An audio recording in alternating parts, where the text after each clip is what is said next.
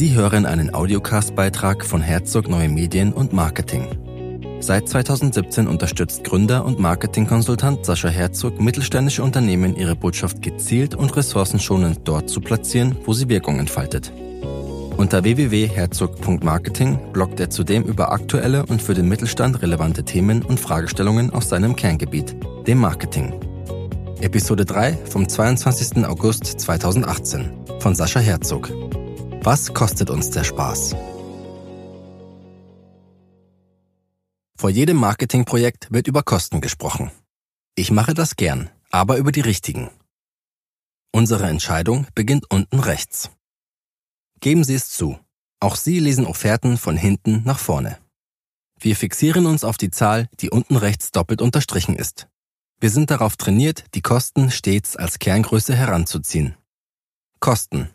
Darunter fassen wir oft allzu pauschal alle in Geldeinheiten messbaren Mittelabflüsse zusammen. Also genau das, was in der Offerte unten rechts steht. Die Kostenfunktion zu optimieren ist kinderleicht, aber ineffizient. Würden wir alle allein in diesem Sinne Kosten optimieren, lebten wir heute alle als autarke Bauern in selbstgebauten Hütten. Mit meinen handwerklichen Talenten würde ich wohl ein ziemlich ärmliches Dasein fristen. Die Kosten können minimiert werden, indem man einfach keine Projekte extern realisiert.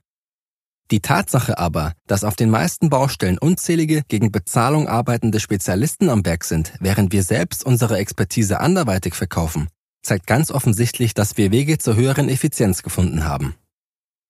Die Gleichung hat zwei Seiten. Es lohnt sich also, einen Blick auf die linke Seite der Gleichung zu werfen und abzuschätzen, welchen Return die Marketinginvestition generiert oder zumindest ermöglicht. Das ist nicht immer ganz einfach. Jahrzehntelang herrschte ein zähes Ringen bei internen Budgetsitzungen, wenn der Marketingleiter die bereitgestellten Mittel gegenüber einer zahlengläubigen Geschäftsleitung rechtfertigen musste. Dies, weil es enorm schwierig war, die Wirkung der teuren Kampagnen nachzuweisen. Anders gesagt, die objektiv messbare Größe der Kosten stand lange Zeit einer schwer quantifizierbaren Wirkungsdimension gegenüber.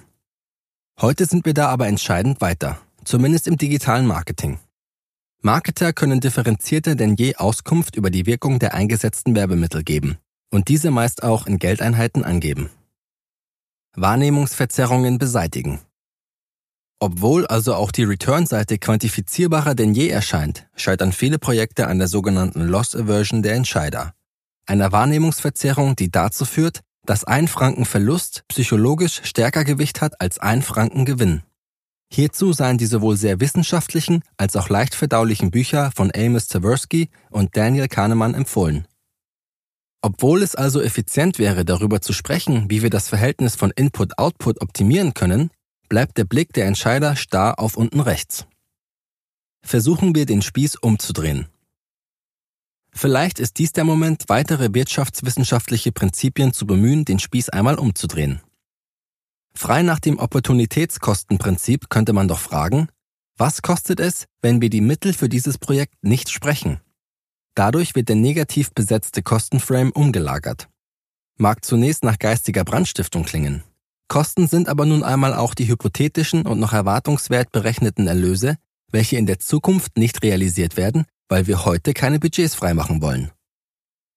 Der Kunde ist König. Deshalb legen Sie mir diese zusammengestellten Feststellungen bitte nicht als Kundenkritik aus. Nichts lege mir ferner. Der Kunde ist König.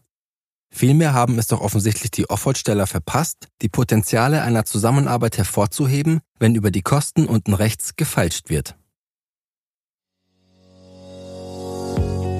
Sie hörten einen Audiocast-Beitrag von Herzog Neue Medien und Marketing.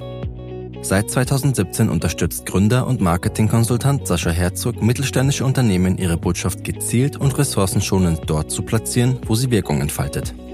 Unter www.herzog.marketing bloggt er über aktuelle und für den Mittelstand relevante Themen und Fragestellungen aus seinem Kerngebiet, dem Marketing.